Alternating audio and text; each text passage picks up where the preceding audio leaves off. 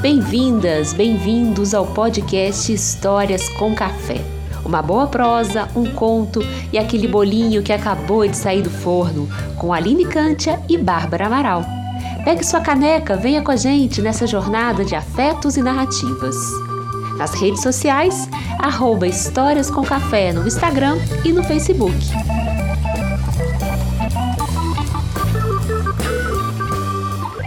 Olá a todas, a todos, a todos, sejam muito bem-vindas aqui no nosso podcast Histórias com Café. Passamos aí duas semanas longe, mas estamos de volta com muitas novidades. E hoje a gente vai começar a nossa nova temporada, que são histórias sobre a liberdade, histórias de liberdade. E eu não tô sozinha hoje, além do meu café. Hoje eu tô gravando à noite então, se vou falar para vocês um pouquinho do café que eu já tomei durante o dia, com pãozinho de queijo. E agora, no finalzinho da tarde, eu bati um café com sorvete, porque tá muito quente aqui em Belo Horizonte, de onde a gente está gravando. E além do meu café, né, que me acompanha sempre, eu quero dizer que hoje eu tô aqui com a companhia da Ana a Ana, que vai fazer companhia pra gente em outros episódios também. Quero que vocês conheçam ela. Vamos lá? Com vocês, a Ana Martins. É Ana Martins ou Ana Fonseca? Como é que é melhor te apresentar? Conta pra gente. Então, atualmente, assim, a maioria das pessoas me, me conhece como Ana Martins. Mas pode ser Ana Fonseca também. É bom que eu privilegio, né, as duas é, as duas ancestralidades, assim, a materna e a paterna, né? É, então, eu tô muito feliz de estar aqui, Aline, assim, uma alegria. É, então, assim, sou, me sinto muito bem-vinda, assim. É, acho que é uma alegria participar de um projeto tão bonito, assim, que eu acho que é, é tão importante estar tá divulgando, assim, as histórias para o mundo, né? Assim, para esse mundo contemporâneo tão acelerado, né? Então é um exercício de escuta super importante. Então, obrigada por ter me convidado. Oi para você que está aí escutando essa nossa conversa, participando dela, né? Aí da sua casa. É, seja muito bem-vinda também, seja muito bem-vindo. É um prazer participar dessa, dessa troca com vocês. E como é que tá o seu café, Ana? E eu tô aqui tomando também o meu café, né? Já que assim a gente tá num outro clima, hoje eu tô com um suco de maracujá, é, feito com cará, que é uma delícia que as crianças aqui de casa adoram também, e com um bolinho de fubá com sementinha de erva doce é, e calda de goiabada. Foi minha mãe que fez. Ela tá ficando uma boleira e tanto nessa quarentena. Que delícia! Olha, o dia que você quiser mandar aqui um pedacinho, tá? Para acompanhar meu podcast, meu café, eu não me importo não. Ah, pode deixar que eu mando. Bom, gente, queria contar para vocês como que eu conheci a Ana. É, eu sempre cruzei com a Ana, assim, nas apresentações, ela sempre foi assistir a gente, é uma ótima escutadora de histórias. Ela tinha feito um curso também com o Fernando, que é meu companheiro. E aí um dia eu fui apresentar no Suricato Histórias de Esperança. Tava uma chuva, mas choveu muito esse dia, sabe essas chuvas de fim de ano? E aí a Ana foi, é, e ela foi embora assim, bem no finalzinho, não consegui conversar com ela. Aí eu consegui o telefone da Ana, mandei uma mensagem para ela. E na mensagem eu praticamente falava assim: Quer ser minha amiga? É, convidei ela para vir aqui em casa pra gente tomar um café e pra gente ser amiga. Foi bem assim, eu acho. E aí, né, nasceu essa amizade super bonita. É, a Ana começou a fazer parte mesmo aí dos nossos caminhos. E é uma super escutadora desse podcast desde o primeiro. Eu acho que muito do que o podcast é hoje é, tem um dedinho aí seu, Ana, porque as suas escutas sempre tão sensíveis me ajudavam muito, né? A mim, a Bárbara, né? A Bárbara que está aí também agora em casa, também vai escutar a gente esses dias. deve estar lá tomando o cafezinho dela e era super importante. Então ter você com a gente é muito bonito, porque é como se a gente estivesse ampliando mesmo os nossos braços. Obrigada. E eu queria que você falasse um pouquinho de você pra gente. Sim, sim. Então, é, primeiro, é, é uma alegria escutar essa história de novo, né? Eu acho que é isso mesmo, assim, aquele dia que eu fui foi para fortalecer a esperança, né, de um caminho melhor e acabou que fortaleceu a nossa amizade e eu acho que isso é bonito demais. É, eu lembro, assim, para complementar a sua história também, que depois a gente foi trocando várias mensagens, né? E veio a pandemia, veio a quarentena, a gente continuou trocando, fizemos uma live juntas, logo no comecinho, né? Do, do Contos com Vinho, né? Que é um outro projeto seu muito bacana.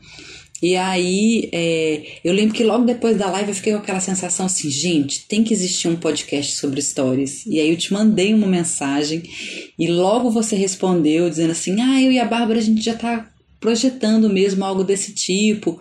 Eu fiquei tão feliz, sabe? Então, toda vez que eu mandava, é, que eu escutava e que eu mandava as impressões, que os elogios, as coisas que eu achava que tinham sido bacanas, ou que eu considerava que podia ser diferente, eu me sentia parte mesmo do projeto. Então, acho que é, foi também uma, uma realização, assim, né, de um desejo, né, estar tá aqui com você e tá com a Bárbara também, né, porque a Bárbara tá aqui, né, com a gente, assim, o tempo todo a gente tá conversando sobre as coisas que a gente lembra, as histórias, né, e a figura dela aparece, assim, entre nós. Ana, e já que a gente está aqui falando da gente, né, é, conta um pouquinho, assim, para quem não te conhece, só sobre quem é a Ana. Então, é, eu sou psicóloga, né?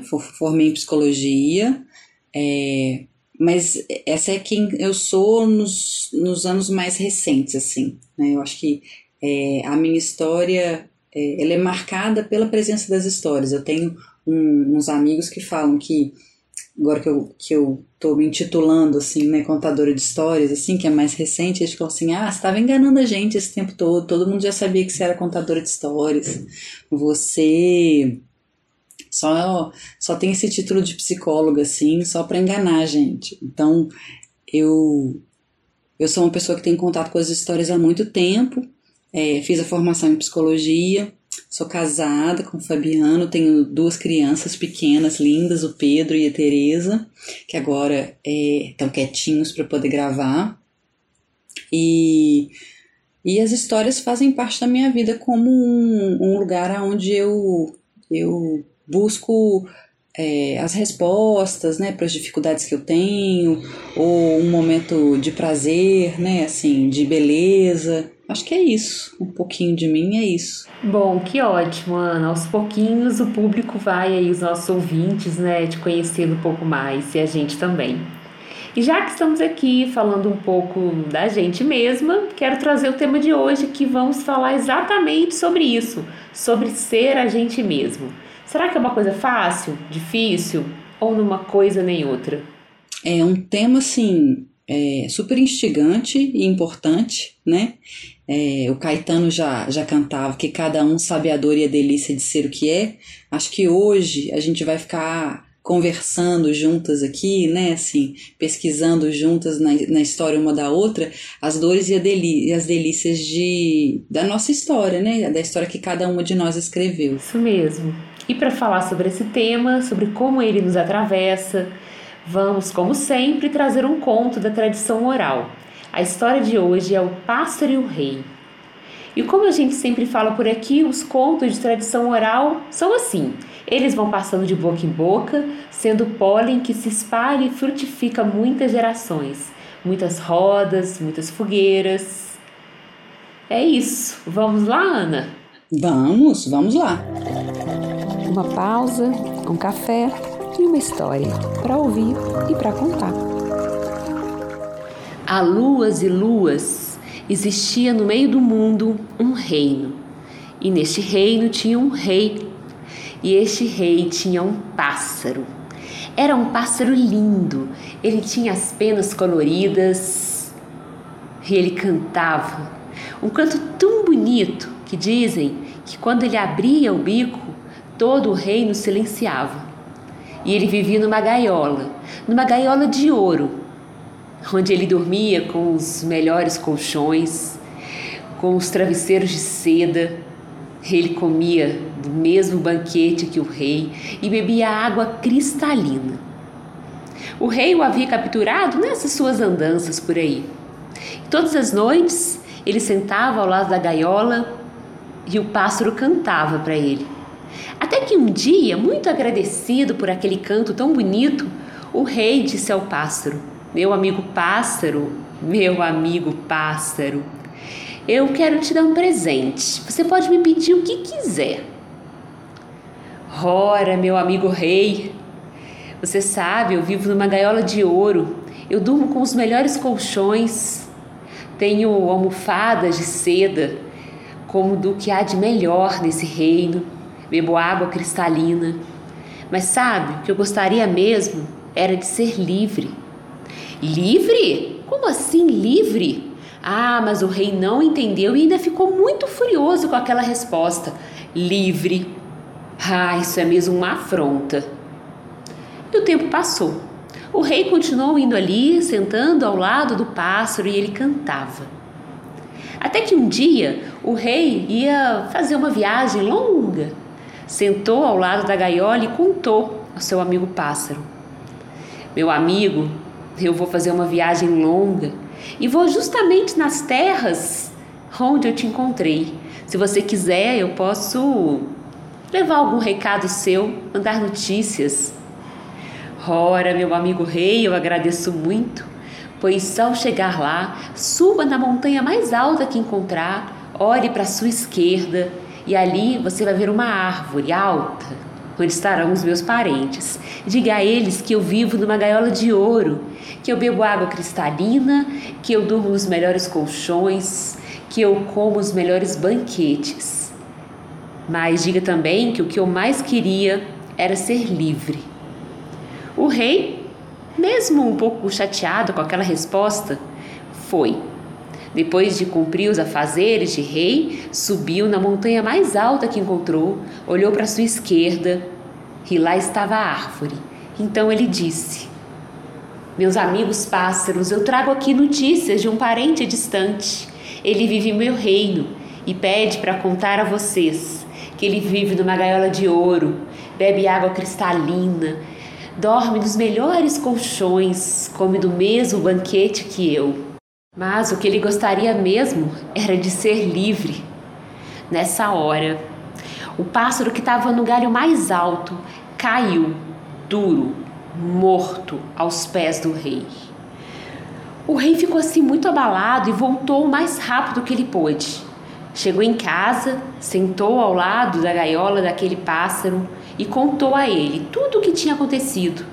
Olha, meu amigo pássaro, eu cheguei lá, subi na mais alta montanha, olhei para o lado esquerdo e contei tudo que você me pediu. Mas ao fim da minha frase, um parente seu caiu morto, duro, aos meus pés. Nessa hora, o pássaro cantou, bonito, pela última vez, e caiu, duro, morto, bem no centro da gaiola. O rei ficou tão desesperado, ele abriu a gaiola, pegou o pássaro com suas próprias mãos e colocou assim um alpendre. E quando ele se distanciou um pouco, o pássaro, o pássaro voou. E quando ele já estava ali em cima, na imensidão do céu, ele disse: Meu amigo rei, aquele era meu irmão, e o que ele me mandou foi um recado: que liberdade a gente não pede, liberdade a gente conquista. Ai, como eu adoro esse conto, em especial o final do conto. Eu adoro quando ele voa alto e ele fala sobre a liberdade. Eu fico imaginando ele naquele céu imenso. E essa frase que ele fala ali no final, que liberdade a gente não pede, a gente conquista, para mim cabe um mundo nela. Sabe quando a gente passa a vida inteira fazendo sempre a mesma coisa e nunca pensou sobre? Aí acontece alguma coisa assim boba e a ficha cai? É mais ou menos como eu me sinto quando eu escuto essa parte da história. Outras partes também me atravessam, vou falar sobre elas. Mas agora eu queria saber de você, Ana. Como é que essa história chega para você? Ah, essa história chega para mim me chamando a atenção, assim, é, para dois aspectos, assim. Primeiro, é, me ajuda a enxergar um pouco melhor quais são é, os sabotadores internos, assim, né? Quais são os aspectos dentro de mim que me impedem de assumir o risco de seguir e amar a minha própria história, assim, né? É, e em quais momentos da minha vida eu fui capturada por esse rei, né? Eu fui engaiolada por crenças, comportamentos que, que eu julguei de alguma forma confortáveis ou que eram mais fáceis, assim. Eu acho que essa história me alerta para isso, né? Para eu prestar atenção nessas coisas. E um outro ponto, assim, que eu acho que ela me guia, né, assim, é para quais são os recursos, assim, que eu tenho para para abrir essa gaiola, para me libertar, né? Assim, é, como é que eu vou encontrar saída, né? Quais são as relações que podem me auxiliar? Então, acho que é, esses são os dois pontos assim que aparecem para mim que e que quando eu escutei essa história a primeira vez é, é, é as minhas gaiolas internas assim foram se desenhando um pouco melhor para mim. É, e é incrível mesmo, né? Como a gente se engaiola no que é confortável. E para fazer esse episódio a gente conversou muito assim. É, a gente ficou pensando um pouco sobre o tema ser a gente mesmo, primeiramente como que, ele, como que ele nos chega. Então a gente ficou lembrando muitas questões pessoais, a gente trocou vários áudios sobre elas. Né? Eu mandei uns áudios enormes para Ana, assim, quase um podcast inteiro falando da minha vida. Isso tudo para ir elaborando mesmo, né? Todas essas questões e vendo, porque é um pouco isso quando você fala do rei, quando você fala do pássaro as histórias fazem com que a gente tente encontrar em que parte dela que a gente tá. Né? Quando que eu sou rei, às vezes, com outras pessoas, com outros pássaros? Quando que eu sou o irmão do pássaro? Quando que eu sou a gaiola? Gaiola, né? Então, é, eu acho que assim, para poder fazer esse episódio, a gente pode rememorar muito a gente mesmo e até tentar entender quem nós somos. A gente também assistiu alguns vídeos, é, a gente ouviu outras pessoas e algumas palavras ficaram nos acompanhando durante essa semana. E isso acontece muito quando eu vou gravar o podcast, porque eu penso no tema e aí é como se durante a semana toda aquilo caminhasse comigo, assim, filme que eu assisto, eu falo, olha, isso posso trazer, uma conversa que eu tenho com alguém, alguma coisa que eu vejo, que eu leio. E algumas palavras ficaram aí comigo durante esses dias autoconhecimento, vulnerabilidade, que foi uma palavra até que a Ana trouxe, a gente vai falar um pouquinho sobre ela, coragem e medo. Acho que são as quatro palavras que mais grudaram em mim durante esses dias. E eu acho que para a gente ser a gente mesma, acho que a primeira palavra que me vem é autoconhecimento.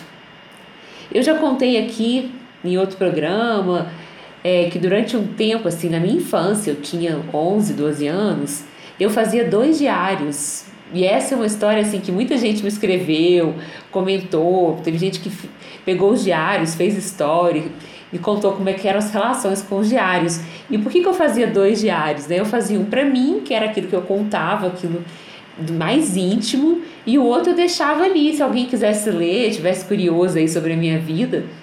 É, eu, eu achei, né, que alguém estava lendo os meus diários e aí eu então escrevi ali aquilo que a sociedade poderia querer ler. E depois eu comecei a perceber que muitas vezes na minha vida eu ainda fazia dois diários. É, eu, por exemplo, assim, um exemplo quando eu parei de dar aula na faculdade, que era um emprego e era né, uma coisa assim, ó, que legal, ela é jovem, dá aula numa faculdade. E eu quis sair para poder viver da, da arte mesmo, dos meus projetos. E era no momento de transição da faculdade, ela estava mudando para uma outra, e aí eu demorei um tempo para ter coragem de falar para as pessoas que eu tinha largado mesmo, assim, que eu tinha simplesmente saído para viver, para virar contadora de histórias. E eu acho que é isso, assim. É, acho que quando a gente se conhece, né? Mesmo a gente talvez não precise tanto dos dois diários. ou não. Vamos saber aí, vamos conversar e vamos pensar como é que é isso para cada um. E a outra palavra que me veio, na verdade, trazida pela Ana foi vulnerabilidade. E aí eu queria que ela contasse um pouco pra gente sobre essas percepções sobre isso. É, essa sua história dos dois diários é ótima, Aline. Eu acho que ela representa muito bem assim essa busca pela autenticidade, né? Assim, muitas vezes a gente quer seguir um caminho que seja nosso próprio, sim, é, mas mas ainda tem medo do que os outros vão pensar, né? Então a gente a gente cria uma persona assim, né? A gente escreve um diário para os outros lerem, né? E e o que acaba é, gerando parte desse desconforto é a questão da vulnerabilidade, né? A gente é muito vulnerável ao olhar do outro, né? A gente quer que, que, que as pessoas gostem da gente, né? Assim, eu quero que... Eu, eu sou uma pessoa que, que busca admiração também. Então, é, essa palavra vulnerabilidade, ela, eu comecei a entendê-la um pouco melhor quando eu assisti uma palestra de uma assistente social, uma palestra TED é, essa assistente social chama Brené Brown, ela é americana e ela estuda vergonha e vulnerabilidade. É, é, um vídeo fácil de achar na internet, quem tiver interesse, vale a pena assistir, são só 20 minutos de palestra, esse formato, né? E, e, e, essa palestra, ela, eu descobri essa palestra no momento em que eu também estava vivendo uma transição e que eu estava sentindo medo, sabe? Assim, é, eu fui fazer o mestrado em São Paulo, né? E, e eu acho que por essas é, coincidências significativas da vida, assim, né? É, eu estava numa grande cidade, num lugar que não conhecia quase ninguém, numa faculdade. Eu sou psicóloga e estava numa faculdade de medicina, então estava numa área completamente diferente. É, mas eu fui porque eu sabia que lá eu podia viver é, experiências que iam enriquecer muito a minha vida, assim, né? E foi um salto no desconhecido, que eu fui sem bolsa, né? Sem saber como é que ia como é que eu ia é, fazer esse trânsito para São Paulo e tal. Era sair das minhas zonas de conforto, assim, né? E, e ao, ao sair, assim, dessa gaiola, assim, né, dessa zona de conforto, que é a cidade que eu já conhecia, e ir para uma cidade nova, né? Eu me senti perdida, com medo muitas vezes, né? Assim. E aí, quando eu escutei a palestra, fez muito sentido para mim que aquilo que eu, que eu tava vivenciando, assim, né? De medo, de insegurança, era parte é, fundamental de eu construir uma história nova, uma história singular, né? Que é, essa experiência incômoda da vulnerabilidade, ela de alguma forma é intrínseca, ela está colada nessa experiência de, é, de construir o novo, né? Ana, essa percepção que você trouxe da sua experiência do mestrado é, me fez lembrar muito quando eu fui fazer o doutorado em Niterói porque também para mim foi algo assim. Eu também fui sem bolsa, é, não conhecia ninguém, estava na área da educação é, e era um outro universo, assim, porque todo mundo se conhecia, é, todo mundo, quase todo mundo tinha feito graduação junto, ou pelo menos um mestrado. E aí eu cheguei assim numa outra cidade, eu ia também toda semana e voltava. Então foi aquele. Eu senti até um pouco aquela sensação assim, adolescente, porque eu mudava muito de cidade quando era criança. Então meu pai sempre mudava, então eu sempre tinha aquela expectativa do novo. É, né, vim para BH muito nova para estudar, então sempre tive esse lugar assim. E aí eu fico, eu lembrava muito disso, assim, que era fazer novos amigos, né, fazer conhecer outras pessoas, fazer trabalho de grupo, é uma cidade também, né, completamente nova. Mas é, é, eu acho que eu gosto desse lugar um pouco, sabe? Assim, se, talvez pelo fato de desde nova meus pais terem me colocado um pouco nisso, pelo fato de sempre mudar de casa, de cidade. Mas eu te entendo muito. É, e aí, né, pensando nessa história, do que a gente já conversou, algo que sempre me ajuda é, quando, quando eu vou vivenciar uma situação nova, é pensar como que como, como que era a Aline antes, assim, sabe? Essa coisa da minha infância, ela sempre volta. Eu sempre tento lembrar como que, como que eu faria aquilo se eu não tivesse todos esses conceitos que eu tenho hoje, assim, sabe? Quando a gente vai crescendo, a gente vai tendo alguns medos, algumas questões é, como que aquela Aline que escrevia diário lá na infância agiria. E quando eu penso nessa Aline, me vem muito os meus ancestrais, assim, porque eu acho que quando eu era criança eu tinha uma relação muito forte com as pessoas mais velhas. E aí eu acho que o pássaro dessa história, ele faz exatamente isso, assim. Eu acho que ele volta quando ele escuta o irmão. Né? O recado do irmão, para mim, é um símbolo do que é escutar o que há de mais profundo na gente. Então, quando eu falo que eu vou lá e tento escutar aquela Aline criança, é, ou adolescente, eu faço uns exercícios às vezes, assim, até já contei aqui, de pegar uma foto, de conversar comigo, de tentar é, trazer, né, não, não, não esquecer quem eu já fui, assim. E eu acho que esse irmão é um pouco isso também, né? Quem o pássaro realmente é. E aí eu acho que para a gente ser quem a gente é de verdade, a gente tem que ter coragem, né? Aquela coragem de cair ali duro, abrir a gaiola e voar. Até me lembrou uma outra história que a gente pode contar qualquer dia, que é a do Rio, né? Que o sonho dele era ser mar, era conhecer o mar. É verdade, é verdade, assim, acho que esse aspecto simbólico, assim, né, do, do irmão pássaro, assim, que, que passa a mensagem para ele, assim, é muito marcante. Eu também acredito muito na força é, de encontrar as respostas, assim, nas origens, né, assim, entendendo origens tanto como a nossa própria origem, como você trouxe, assim, como a infância, o passado, porque eu acho que lá a gente guarda é, guarda outras, é, outras pessoas que a gente já foi, né, assim, mas a gente guarda também é, tesouros inestimáveis, assim, né, por mais que algumas marcas sejam marcas doloridas, que fiquem lá guardadas no passado, a gente também tem tesouros inestimáveis, assim, né, é, acho que a gente trazer essa pergunta, e às vezes eu faço isso para os meus pacientes, faço para mim mesma também, né, fazer essa pergunta de o que, que eu gostava quando eu era criança, né, assim, qual era quais eram os meus interesses, quais eram as minhas brincadeiras prediletas, né? Muitas vezes já tem a semente de uma atividade, de um interesse, de um jeito de ser, é, uma semente que às vezes vai ficar adormecida por muitos anos porque a gente foi engaiolado, né? É, por alguma crença, né? Por pela impossibilidade às vezes, né, de poder ser espontâneo, criativo naquele, naquele contexto familiar, né, ou, ou nessa, nessa sociedade assim machista, patriarcal que a gente vive, que impede que a gente se desenvolva de forma plena, assim, né? Então, às vezes, buscar isso é legal porque essa questão da sensibilidade, da criatividade, né? Tem muito a ver com aumentar, assim, esse contato saudável com essa criança que vive dentro da gente, né? Mas eu entendo também essa questão da origem como um tempo, assim, né? Para falar com a ancestralidade, assim, né? Entender quais são as histórias geracionais que tem na minha família que são marcantes, né? Às vezes as respostas vêm de lá, né?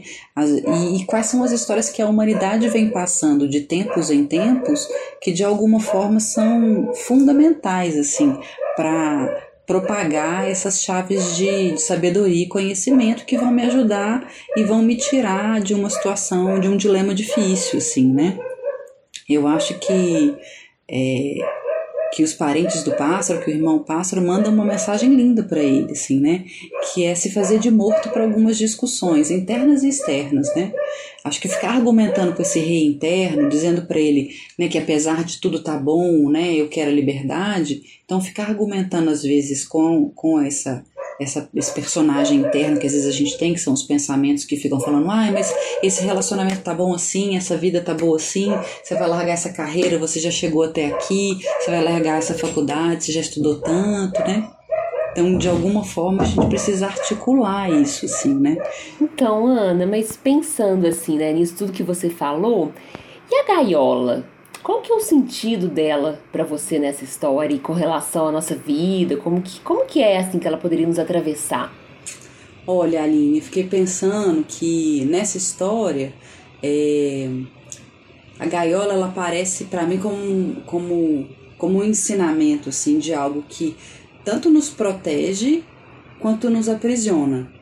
É, eu gosto de pensar assim nessa ideia de luz e sombra, sabe? Que as coisas elas não são só boas ou só ruins, vamos, vamos dizer assim, né? Então, é, aquilo que nos protege, assim, né? E aí pode ser assim, É, às vezes é uma atividade que eu já sou muito boa nela, uma cidade que eu já conheço, um círculo de pessoas que já fazem parte da minha vida há muito tempo, né? Assim, e que eu me sinto protegida ali, né? É, isso também pode ser uma maneira de me, me aprisionar para conhecer outras maneiras, né? Ou então esses mesmos espaços, às vezes eles são permeados daquilo que fica me dizendo o que, que eu devia ser ao invés de eu ser eu mesmo, né? Assim, dificultam esse processo de autenticidade, assim, essa escolha de ser autêntico. É, e aí eu fico pensando que junto com isso sempre vem uma figura do rei, assim, né? Assim, que é esse, essa figura que captura, assim, né? Um momento da vida que a gente é capturado, né? Eu acho que dentro da nossa cabeça e fora de, de, da gente, a gente encontra essas vozes, né? Dentro da nossa cabeça, normalmente tem uma voz que fala assim: ah, para que, que você vai é, começar algo novo? Para que parar o curso da faculdade agora, se você já avançou tanto, né? Assim, ou para que sair desse relacionamento? Nem é tão ruim, sabe? Essas. essas é, essas frases que vão desmotivando a gente, assim, né? É, isso é só um exemplo, podem ser, pode ter um outro, uma outra conotação, às vezes até mais violenta dentro da cabeça de cada um ou fora, né, nas relações. Mas a impressão que eu tenho é que quando a gente fica argumentando com, com esse personagem, com o rei, né, tentando convencê-lo de que eu preciso de liberdade, que eu quero que ele me compreenda, que é uma necessidade minha e que ele reconheça essa necessidade, eu fico perdendo muita energia sabe? E aí eu fico é, discutindo mentalmente ou discutindo em relações que não vão me levar é, mais perto dessa liberdade, sabe? De quem eu sou realmente. Às vezes a melhor coisa a se fazer é fazer o que os os parentes, o irmão pássaro indicou, quer dizer, se faz de morto, entendeu?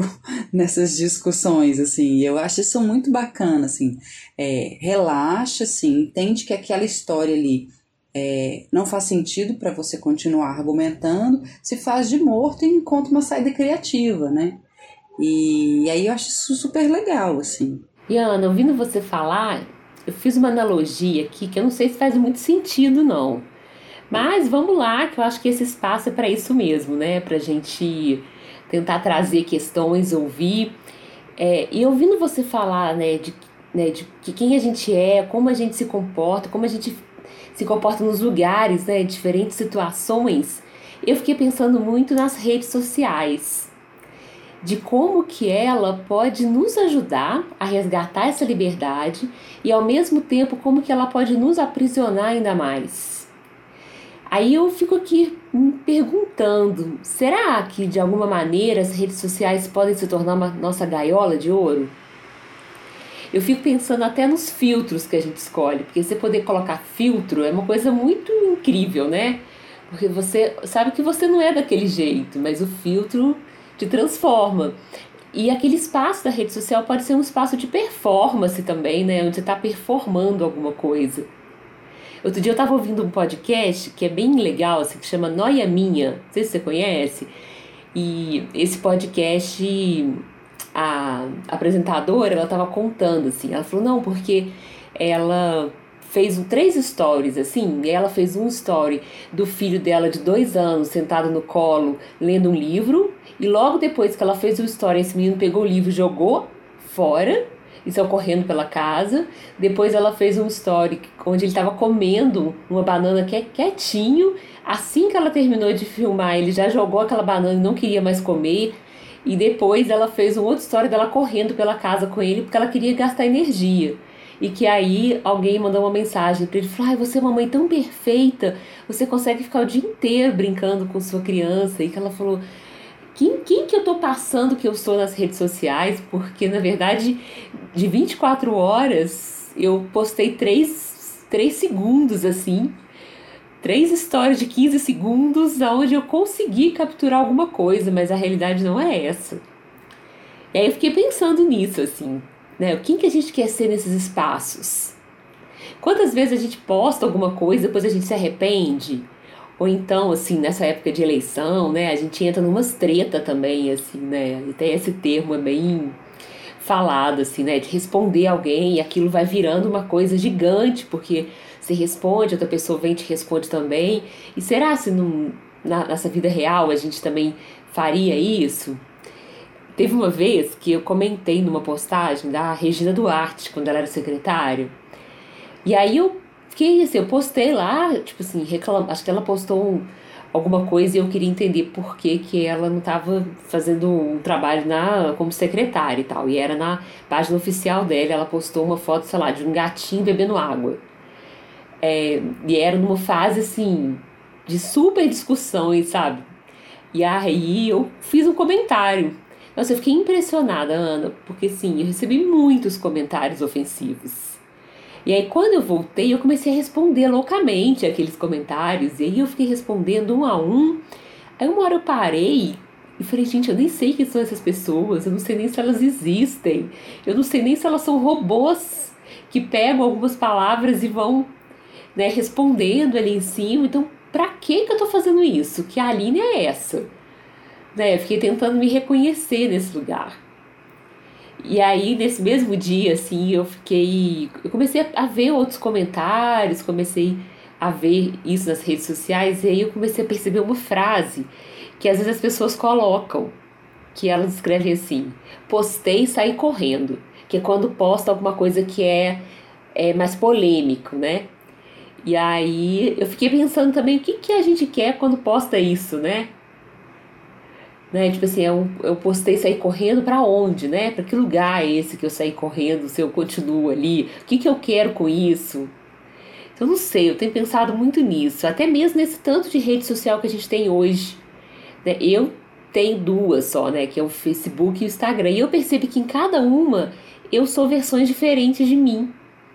Talvez pelo público que eu tenho. Um é um público um pouco mais jovem, um público que interage menos né? No Facebook já são textos maiores, menos imagem. Então, assim, eu tenho uma linguagem para cada um deles. Enfim, Ana, fiquei pensando muito sobre isso, assim, quando a gente fala sobre a gente mesmo. É, e fiquei pensando por que, que eu escolho essas versões de mim mesma nesses lugares, né? Quais versões estão ali que são uma parcela de mim? Ou isso é só uma reprodução do que eu faço também no meu dia a dia, nos diferentes espaços? E eu acho assim que eu, por exemplo, como eu trabalho com as pessoas que eu gosto, que são meus amigos, eu não tenho um trabalho assim que eu vou para aquele trabalho, eu acho que no dia a dia eu sou muito mais eu, sabe? Assim, eu sinto que que eu sou a mesma Aline que sobe lá, as pessoas até falam muito isso comigo assim. Quando eu vou fazer um evento, tipo a Candeles, fala, a mesma Aline tá aqui conversando e é a que sai correndo passa por ali, vai apresentar lá no palco, já desce. Então eu acho que eu tenho essa facilidade de ser eu mesmo por causa das escolhas que eu fiz. Mas ao mesmo tempo, eu fico pensando se isso é um privilégio também, sabe? Quantas pessoas não podem ser elas mesmas, assim, nem nas redes sociais e nem na vida. Não sei, falei um monte de coisa dá pra gente fazer um programa só sobre redes sociais, né? É, pensando nessa questão das redes sociais, assim, acho que se fosse é, um, uma conversa pelo WhatsApp, né? Eu ia ter que pegar cada um dos parágrafos, assim, agora eu vou responder esse, agora eu vou responder esse, agora eu vou responder esse. Mas pensando aqui no nosso podcast, assim, é, primeiro que assim, eu sou é, mãe de duas crianças pequenas, né? E de vez em quando é, eu fico pensando assim, nossa, podia ser mais assíduo, assim, nas redes sociais, né? Eu não consigo. Não consigo, eu não consigo. É muita demanda. Então, assim, eu, eu, eu tomei essa decisão porque é o que eu dou conta de fazer. Porque acho que também tem isso, assim. Quando eu falo que eu não dou conta, eu tô definindo o meu limite. Né? Então, assim, algumas coisas eu vou conseguir fazer é, nas redes sociais, mas eu fiz escolhas né? E como eu tenho tempo limitado, minha velocidade é uma velocidade própria, assim. Eu fiz escolhas profissionais, afetivas, no cuidado com as crianças, no meu relacionamento, assim. Acho que isso tudo me deu um limite. E assim, não só disso, das escolhas que eu fiz, mas de quem eu dou conta de ser. Então eu, eu dou conta de produzir tanto nas redes sociais, assim. Então quando eu escuto você contando essa história dessa mãe que, que postou três stories, são três segundos. Eu pensei, gente, não consigo postar nenhum.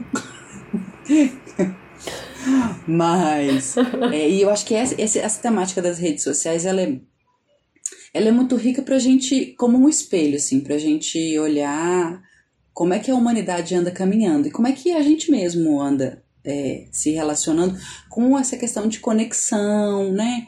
De autenticidade, né? De, de que tipo de pessoa, né? É, eu consigo comunicar e eu sinto que eu sou, né? De ter essa certa coerência, assim. E aí, pensando nisso, é, eu acho que o espaço das redes, assim, é um espaço que pode promover, né? Tanto a conexão quanto a autenticidade, assim. Mas para isso, é, acho que a gente precisa compreender que esses valores, assim, né? Que é a autenticidade e a conexão, são ações. Ou seja, é isso que você falou, são escolhas cotidianas, assim, né? Você falou, eu fiz essas escolhas ao longo da minha vida e continuo escolhendo isso até hoje, né? à medida que a gente vai escolhendo a mesma coisa, assim, né? A mesma coisa não no mesmo conteúdo, né? Mas, mas na mesma direção, isso vai ganhando força dentro da gente, né? Tanto que se eu faço uma escolha ao longo do tempo, né? Mudar de direção é muito mais difícil. Então, pensando nisso, é entender que esses valores são, é, são escolhas cotidianas, eles são ações mesmo, né? É, e aí, se eu, se eu consigo é, aceitar isso, que são escolhas. E é escolher o quê, né? Acho que você ficou falando, eu pensei assim, é escolher não, não o que eu devia ser, mas quem eu sou, né? Assim, é, o que, que eu dou conta de fazer, o que eu gosto de fazer, isso tem a ver com o que você falou antes do autoconhecimento, de eu entender um pouco melhor sobre mim, né? Assim, e muito mais isso do que o que eu devia ser, porque a gente, no espaço das redes sociais, isso fica muito claro, né? Assim, é, porque tem todo um movimento indicando como que você devia parecer, como que você devia pesar, quais as roupas que você devia usar, né? Assim, quem são as pessoas populares, né? O Instagram tem até um, uma, umas, umas indicações de que essa pessoa, assim, é tipo muito seguida, né? Ou, ou é, um, ou é um, um, Instagram assim profissional, assim muito reconhecido. Eu entendo pouco, assim, mas eu vejo que tem umas sinalizações assim, né? E o que, que isso significa? Que essas pessoas elas viram referência, né? E muitas vezes viram referências como um conteúdo a ser seguido e não necessariamente referências de acordo com como é que como uma metodologia, né?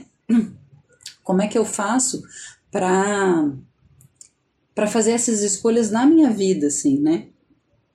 E aí, acho que as redes são ricas nesse sentido. Ao mesmo tempo, assim, né? É, eu vejo muito, assim, apesar de eu não ser tão assídua nas redes sociais, assim, mas eu vejo muito, assim, uma disputa por curtidas, por admiração, né? E isso às vezes pode ser perigoso, porque eu posso acabar vendendo a minha verdade para ser aceita, né? E, e não é difícil fazer isso, né? Num lugar aonde no mundo a gente, onde a gente vive cheio de tantas carências, não só afetivas assim, né, mas carências financeiras, de reconhecimento social, né, assim, de lugar social. Então assim, fica muito fácil fácil nesse sentido. Acho que é, acho que é uma escolha difícil de se fazer, mas é muito tentadora que eu quero dizer, né? É, e eu acho que isso é um risco que a gente tem é, na sociedade de hoje, que é uma sociedade que foca em, em produzir consumidores, né? Então, é, a rede social acaba sendo um ambiente assim muito é, muito tentador para isso acontecer, né? Pra, porque ele vai criando vias assim de distribuir admiração e para moldar a gente na direção de comprar.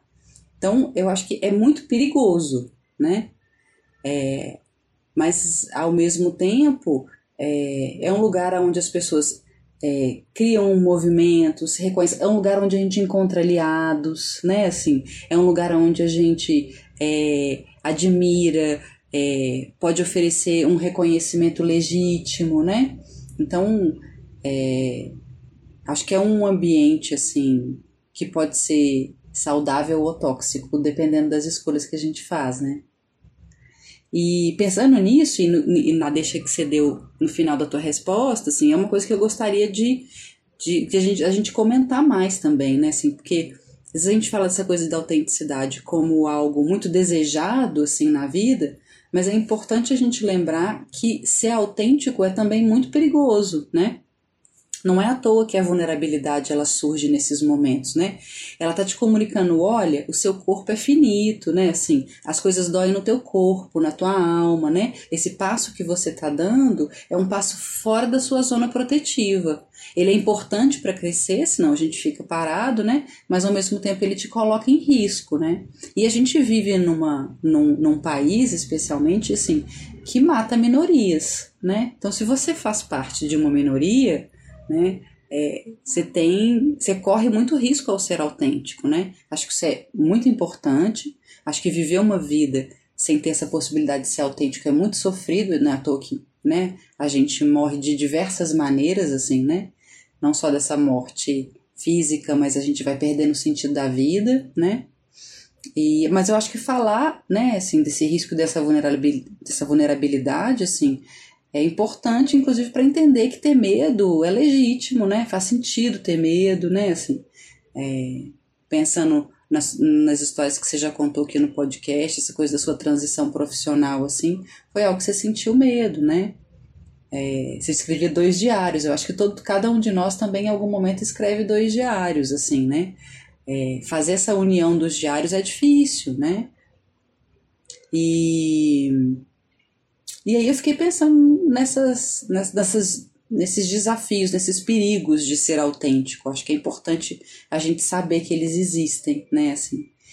Mas aí eu fiquei pensando nas vantagens também. E o que, que você acha? Quais são as vantagens de se seguir um caminho sendo você mesma, sendo autêntica? Então, eu acho que as vantagens a gente vai encontrando no cotidiano, sabe? Assim, no dia a dia mesmo, as pequenas coisas. É, nas confianças que eu, né, eu, eu percebo, eu, por exemplo, como profissional, assim, como contadora de histórias, né? Algo que que eu vejo uma grande vantagem, assim, por eu sempre ter tentado seguir um caminho muito da, muito da verdade, assim, sabe? Muito honesto mesmo, é, muito do coletivo, muito agregador. É, eu acho que tá muito assim, como, como, como as pessoas se relacionam mesmo comigo, com o meu trabalho, né? Como elas, né, como, como essas pessoas me veem, assim. Eu acho que tem, tem, elas me veem muito diretamente como eu sou mesmo. Então eu acho que isso é muito. Acho que essa é uma vantagem, assim, de poder. É, ser real mesmo, aquilo que você é, eu acho que ser a gente mesmo agrega muitas pessoas também nesse sentido, assim. E eu sempre fui assim desde criança. É, eu ve... minha mãe, assim, acho que isso é uma coisa muito com a minha mãe, que minha mãe é uma pessoa muito agregadora. A minha casa, era, eu morava no interior, era uma casa bem no centro da cidade, essas casas grandes de interior. E era uma casa, assim, que a turma ia para fazer trabalho, é, os primeiros namorados, assim, as pessoas se encontravam na minha casa. É, na minha casa a gente ia assistir final de Copa do Mundo, sabe? Então minha mãe era aquela que sempre recebia as pessoas na casa. É, então eu acho que eu trago um pouco disso, assim. E eu, por exemplo, quando eu era criança ou mesmo adolescente, eu nunca fui de turma, sabe assim? Aquela turma eu sempre tive amigos. E aí eu sempre transitei, eu sempre gostei de fazer trabalhos em turmas diferentes. Então sempre foi isso, assim. E aí eu tenho uma história bem que eu acho engraçada, assim. Eu tava lembrando quando eu, eu tinha uns 5, 6 anos de idade. E aí eu tava andando numa eu morava numa outra cidadezinha ainda menor com a minha mãe.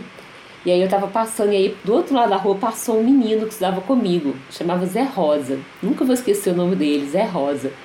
E aí eu comecei a suar, suar muito, assim. E aí eu comecei a suar de uma ansiedade, né? Tipo assim. E aí minha mãe olhou para mim e falou: O que, que aconteceu? Eu olhei para ela e falei: Eu não tenho culpa de gostar dele. Eu não tenho culpa de gostar dele. E isso virou uma, uma coisa da minha casa, assim, né? Como assim? Ela tem cinco anos, está gostando do coleguinha, todo mundo levou um pouco para esse lugar. Mas anos depois, assim, eu parei para pensar que na verdade o Zé Rosa ele era, o meu, ele era um aluno da zona rural. Era o único aluno da zona rural que eu tinha. E era um aluno que tinha todas as características diferentes da gente que vivia na cidade. Ele tinha um cheiro diferente, sabe? Porque ele, ele, vinha, né? ele vinha no ônibus da zona rural, ele acordava muito cedo. Ele tinha um tempo diferente. E ele era muito excluído por causa disso. E eu gostava dele, porque eu queria ele perto, assim. Então eu acho que esse é um, esse é um exemplo muito grande, assim, de como que eu sempre tentei ser bem agregadora, mesmo quando eu não tinha noção do que, que era isso. Então acho que as vantagens para mim estão nas relações mesmo, assim, principalmente nas relações que eu fui construindo é, ao longo do tempo. E é um exercício que eu acho que tem muito a ver com o exercício do afeto também, sabe? É, eu acho que quando a gente assume riscos e acho que ser afetuoso nesses tempos também é muito é um risco. E eu acho que ser afetuoso em todos os projetos, nas produções, em tudo, e é um exercício assim diário mesmo, sabe? De tipo assim, quando a coisa acontece que tá muito difícil, é que eu olho e falo, não, agora eu tenho que ser mais afetuoso ainda, eu tenho que tentar tirar o máximo que eu posso disso que está acontecendo, como né, de tentar me colocar nesse outro lugar. Então é um exercício, mas é um exercício que eu acho que só aumenta é, essa capacidade de agregação, assim. Ah, eu acho isso muito bonito, assim, Aline. Acho que a sua história é linda, eu acho que é uma das coisas que a gente encontra mesmo, assim, quando é, investindo nesse caminho, assim, né, de ser livre, de ser autêntico, assim que é que são conexões que são conexões reais, são conexões é, sinceras, bonitas, né? Assim. Então a gente encontra e eu, te, eu sinto isso que eu encontrei pessoas na minha vida assim que permanecem assim, né? Que a gente pode eu posso passar muito tempo sem encontrar que eu vou que eu vou sentir que aquela conexão permanece assim, né? No primeiro encontro, em qualquer troca de mensagem, né? seja presencialmente ou à distância. E eu acho que é, é, esse é um ponto fundamental, porque a gente nasce é, e só sobrevive porque a gente precisa desse tipo de conexão. Quanto mais a gente tem, mais saudável a gente consegue viver, né? E eu acho realmente que é uma das vantagens, né? Assim, viver isolado, né? Assim, dentro de si mesmo, né? Porque você não pode mostrar quem você realmente é, é muito triste, né? Você ficar encastelado, engaiolado, é, é angustiante, né? E, e aí, nesse sentido, eu fico pensando que é, ao, ao compartilhar, ao criar conexões com pessoas que, que têm esse mesmo sentido da autenticidade, né? Assim, próximo de você você também vai tocando as pessoas e vai construindo um caminho que é um caminho singular, né? E acho que essa é uma outra vantagem também, né? Assim, a vantagem de você perceber que a tua vida ela tem momentos é, momentos de fracasso, de sucesso, né? Momento de abertura, momento de troca de afeto, momento em que você sofre, né? Porque às vezes você vai abrir é, afetivamente para alguém, vai abrir teu coração e às vezes a resposta é uma resposta dura, uma resposta às vezes violenta, né? E suportar isso, assim, né? É, e entender que isso faz parte dessa história, que fortalece essa história como um todo, assim, né? Porque é a tua história é muito importante, sabe? Então acho que a gente sai com a história fortalecida, com a própria história fortalecida, em vez de ficar se apegando só a algum fato específico. Então eu tenho que ganhar, ganhar, ganhar, ganhar. Tem que haver sucesso o tempo todo, sabe? Então acho que esse é um outro ponto, assim. E eu acho que isso gera sentido, sabe? Eu acho que é essa, acho que é, seguir esse caminho da autenticidade é isso que você falou, assim você vai persistindo na mesma direção, porque eu fico pensando que a gente vai fortalecendo essa bússola interna que aponta a direção, sabe? Assim, tipo, olha, o caminho é esse aqui, né? Assim, é, por mais que esse caminho pareça estranho para os outros, esse é o teu caminho, né? E eu acho que as histórias, para mim, é, é, simbolizam esse caminho, né? Eu acho que eu fui fazendo uma trajetória que, ao longo da minha vida, que que não, eu, não, eu não sinto que é uma trajetória extraordinária, sabe? Eu fiz escolhas razoavelmente dentro da curva normal, assim, né? Vou chamar o normal como uma curva mesmo, não que de normalidade, assim, do saudável, né? Assim, do que a maioria faz. E eu sinto que as histórias me tiram da curva, da curva normal. As histórias me diferenciam. Então elas me assustam muito também. Porque à medida que eu vou mergulhando, vou investindo, né? Vou participando de atividades como esse podcast, que eu tô aqui me expondo, né? Assim. É, ou vou, vou contando histórias nas redes sociais, ou vou contando histórias é, para os meus filhos, para os meus amigos, né? É um lugar onde eu estou contando não só a história, mas eu estou me expondo, eu estou dizendo de mim com aquela história. Então é um contar a história é algo que eu entro nesse lugar assim da vulnerabilidade, sabe? Mas ao mesmo tempo é um lugar que dá sentido para mim, né? que eu compreendo que é uma trajetória singular que eu estou desenhando quando eu as conto, assim. E aí é isso, sabe, que eu que fica marcado assim para mim. E aí, pensando que esse podcast assim, ele ele se propõe muitas vezes a fazer perguntas, porque eu já escutei vocês, você e a Bárbara, tantas vezes fazendo perguntas umas para as outras e para quem está ouvindo, né, a gente. Eu fiquei pensando que, já que a gente falou das vantagens e desvantagens, né, de, de voar livremente, de ser autêntico, fiquei pensando num exercício imaginativo, que, que é uma continuação da história, assim, né? E aí eu faço essa proposta, assim, né, para as pessoas que estão nos ouvindo, assim. É, você sendo esse pássaro, é, ao sair da gaiola, o que é que você é, percebe sobre os desafios que você vai encontrar no seu trajeto, né, assim? O que, que você imagina que tem de perigoso, né, nessa, nesse voo, assim? E como é que é a sensação de voar? Sabe? De desenhar no ar a sua própria trajetória, sabe? Acho que eu, eu, eu gostaria de propor esse, essas perguntas, assim. Ah, eu achei esse exercício maravilhoso, assim, nossa, eu até eu mesmo quero fazer durante essa semana, porque foi muito até comentei isso já hoje, né, mas foi muito impressionante para mim como que essa história ficou durante a semana toda comigo, ela ficou ali, assim, conversando comigo bastante. E eu perguntei nas redes sociais, né? Eu tava falando né, dessas pessoas, assim, as pessoas são sempre muito generosas comigo, eu sinto muito isso. Então, quando eu pergunto elas me ajudarem a pensar algumas questões pro podcast, principalmente, eu geralmente tenho muitas respostas.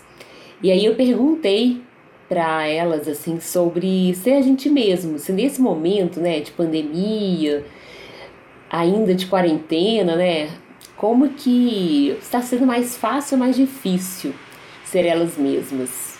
E eu fiquei super surpreendida, assim, porque a grande maioria falou que está sendo muito mais difícil ser elas mesmas.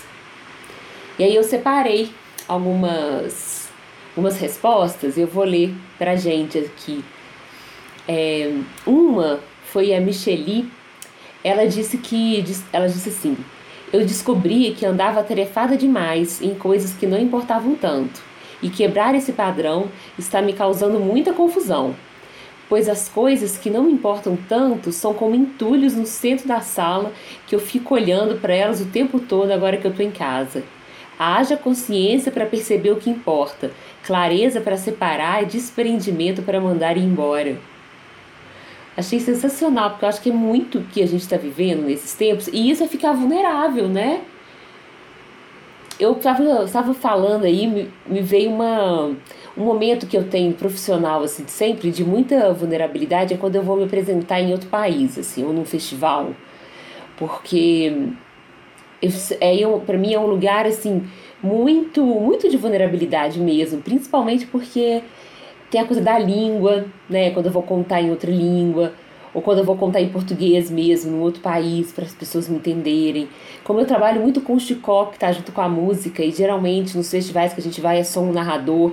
Então, assim, é aquilo que se, se fica um pouco naquele lugar, né? E tem a ver com a aceitação mesmo, né? Por mais que eu já conte histórias, que eu já faça esse trabalho, mas eu acho que quando eu vou para esses espaços, assim, é, eu fico bem, bem vulnerável, sabe? Tava pensando nisso. Acho que é porque a Michelle, ela é uma contadora de histórias também. E aí eu fiquei me colocando um pouco nesse lugar dela. Pensando que, que sala é essa minha também, né? Onde que, quais momentos da minha vida que eu coloco isso tudo na sala e vejo o que, que realmente importa. É, o Ricardo, ele disse que é, é mais difícil para ele ser ele mesmo porque ele sente que nesses momentos ele não pode abraçar as pessoas. Então, quando ele não está abraçando, ele não está sendo ele mesmo. E a gente teve várias respostas. Assim, algumas pessoas acham que é mais fácil, que nesse momento está sendo mais fácil, justamente porque elas estão mais sozinhas, mais com as pessoas próximas, não tem que vestir tantas máscaras lá fora. É, e eu vou ler uma, uma última que é do Daniel Ayer, que ele disse assim: Ser eu mesmo integralmente, me aceitando, me respeitando e me investigando, posso dizer que é mais difícil por conta desse exercício de atenção e de investimento que faço para me alcançar, porque para mim tem uma máxima: fácil nessa vida é só se dar mal. Se dar bem no trabalho é bem mais fácil. Porém, é recompensador quando você consegue perceber isso na sua vida, em todos os caminhos dela, não só no trabalho, mas na vida pessoal também.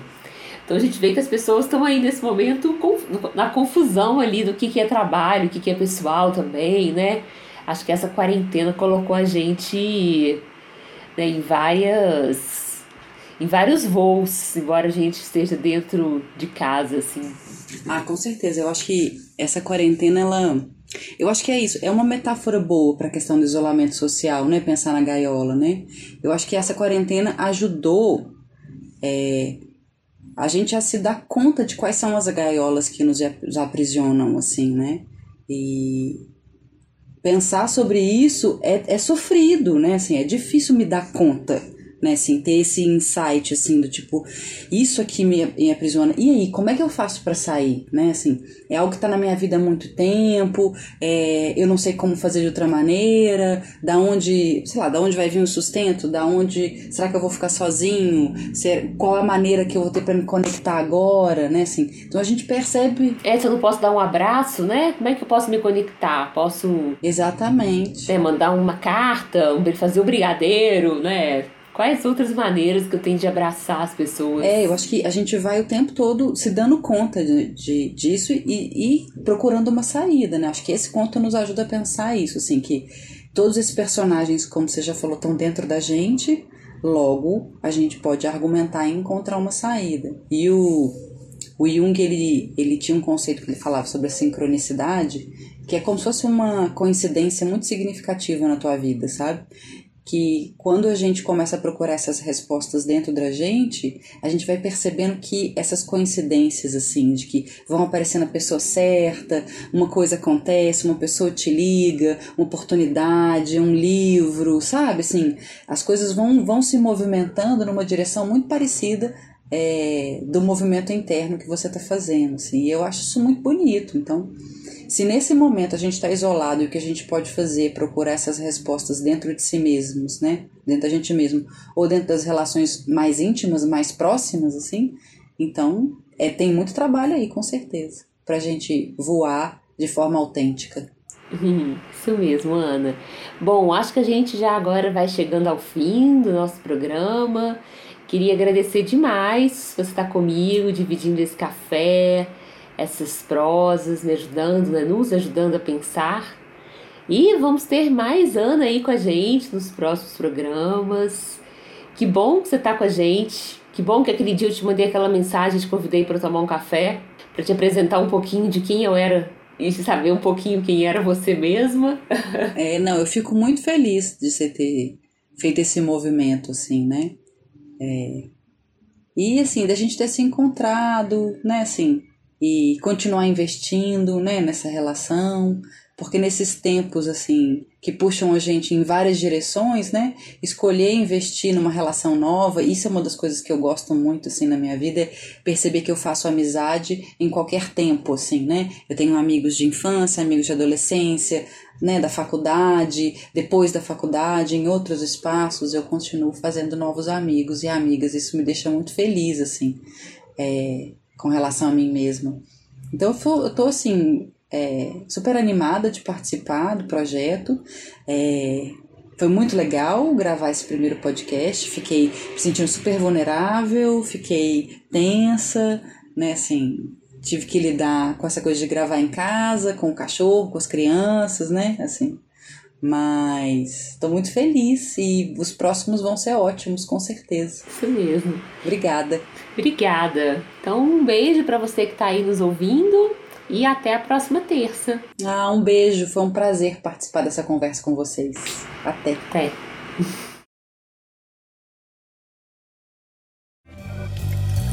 Esse foi o nosso podcast Histórias com Café uma boa prosa, um conto e aquele bolinho que acabou de sair do forno.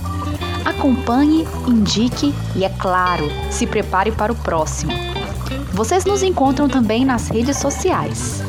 Arroba Histórias com Café no Instagram e no Facebook.